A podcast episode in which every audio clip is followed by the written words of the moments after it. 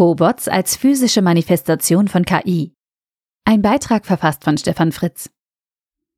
Was kommt nach den strohdummen Robotern in unseren heutigen Fabriken? Schon seit über 30 Jahren setzen wir Roboter in der Fertigung ein. Faktisch sind diese Roboter der ersten Generation vor allem in der Automobilindustrie aber eine Sackgasse. Denn wir haben sie strohdumm entwickelt. Sie müssen monatelang programmiert werden und können nicht auf Besonderheiten reagieren. Um ihre Arbeit überhaupt erst möglich zu machen, muss ein Werkstück auf den Zehntelmillimeter genau eingespannt werden. Und bei jeder kleinen Änderung kommt sie aus dem Konzept. Das führt dazu, dass erneut von menschlicher Hand die Programmierung angepasst werden muss. Und die Frage nach der Zeitersparnis durch solche Roboter für kleinere Stückzahlen klar negativ ausfällt.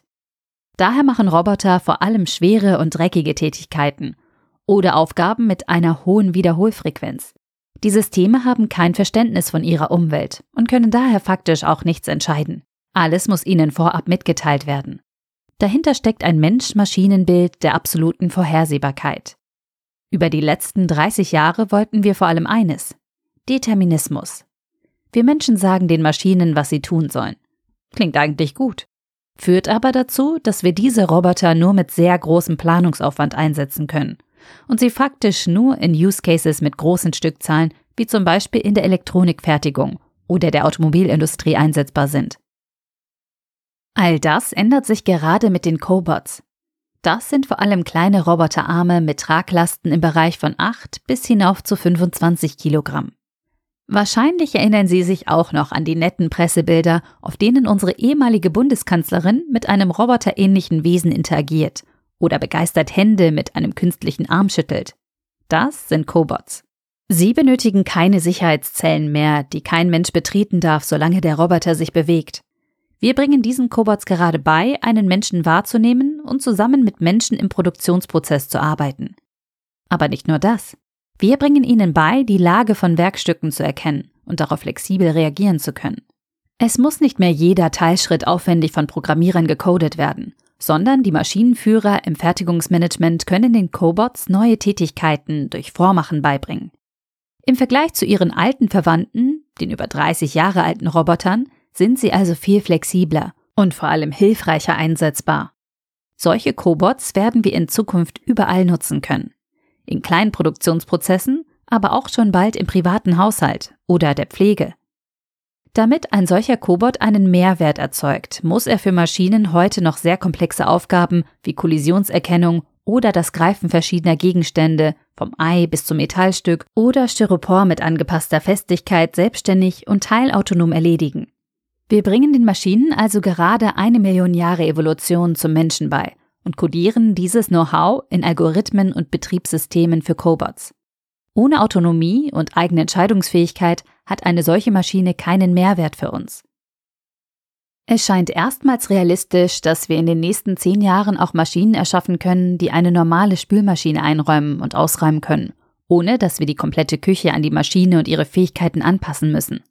Wir scheinen also in absehbarer Zeit Maschinen bauen zu können, die uns Menschen in unseren Umgebungen dienen, anstatt die Bedingungen in optimaler Form an die Maschine anpassen zu müssen, wie wir das bisher in den Produktionshallen getan haben. Bisher hat uns vor allem der Effizienzgedanke dahin geführt, dass wir die Roboter das tun lassen, was sie besonders gut können, und wir Menschen haben dann das erledigt, was Roboter noch nicht konnten. Eine eigentlich verkehrte Welt, die wir jetzt mit dem neuen Cobot-Ansatz verändern können.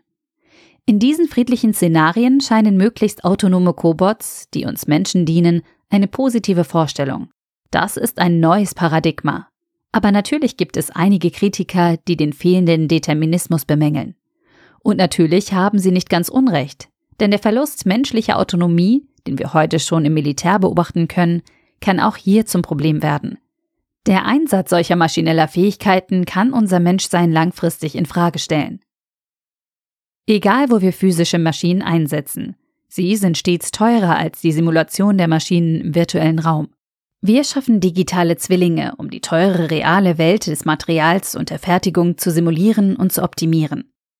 In einer virtuellen Welt fällen wir Entscheidungen, bevor es das erste Bauteil in der physischen Welt gibt. Wir sind dabei, unsere gesamte physische Welt über Google Maps oder andere Programme zu kartografieren und jedes Objekt digital zu verwalten. Über unser Smartphone steuern wir unser Smart Home und verlassen uns auf die Zuverlässigkeit der digitalen Welt.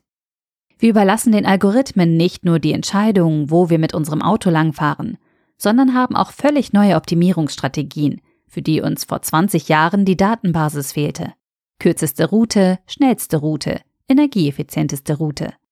Aber irgendwann ist es uns zu lästig, diese Wahlmöglichkeiten zu haben, und wir lassen auch dies einen persönlichen Assistenten entscheiden. Geben wir damit Autonomie auf oder erlangen wir die Möglichkeit, uns auf die wichtigen Dinge zu fokussieren? Oder dramatisieren wir hier alles und spekulieren über wilde KI-Szenarien, die so niemals eintreten oder lange nicht das Ausmaß annehmen werden, was hier beschrieben wird? Die erste Frage kann ich nicht abschließend beantworten, letztere jedoch ganz klar verneinen. Ob es uns gefällt oder nicht, KI wird auch in Form von Cobots eine spürbare Veränderung mit sich bringen. Roboter und Cobots eröffnen zwei neue Welten, die unser Menschsein tangieren. Sie werden auf der einen Seite immer selbstständigere Begleiter unseres Alltages, die im Laufe der nächsten Jahre immer mehr Aufgaben übernehmen, die bisher andere Menschen erledigt haben. Das Verhalten der Cobots wird sehr schnell so komplex, dass es im Detail nicht mehr deterministisch ist. Wir fangen damit an, nicht nur mit anderen Menschen zusammenzuarbeiten, sondern auch mit anderen Maschinen zu kooperieren. Die Maschine als Ersatz für menschliche Interaktionspartnerschaft.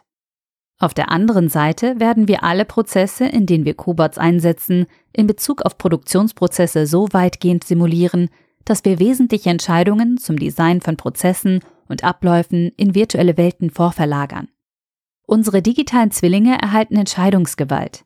Das Management von Produktionsprozessen mit all den vielen Entscheidungen wird also maßgeblich in virtuelle Simulationsprozesse vorverlagert. Dies wird massiven Einfluss auf Produktdesign, Produktion, Vertrieb, Marketing und Support haben, da in Zukunft nahezu vollständige Modelle und Datensätze zu allen Teilaspekten vorliegen. Welche der Entscheidungen werden hier dann noch von Menschen getroffen werden?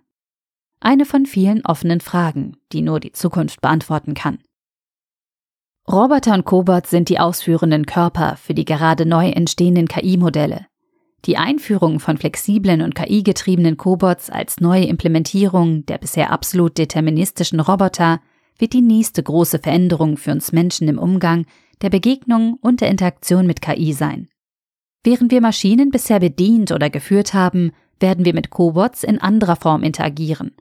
Dies wird deutlichen Einfluss auf unseren Entscheidungsspielraum haben. Der Mensch wird nicht mehr die klare Position der Supervision über alle Maschinenaktionen haben. Inwieweit das zu Erleichterungen oder Problemen führt, wird die Zukunft zeigen.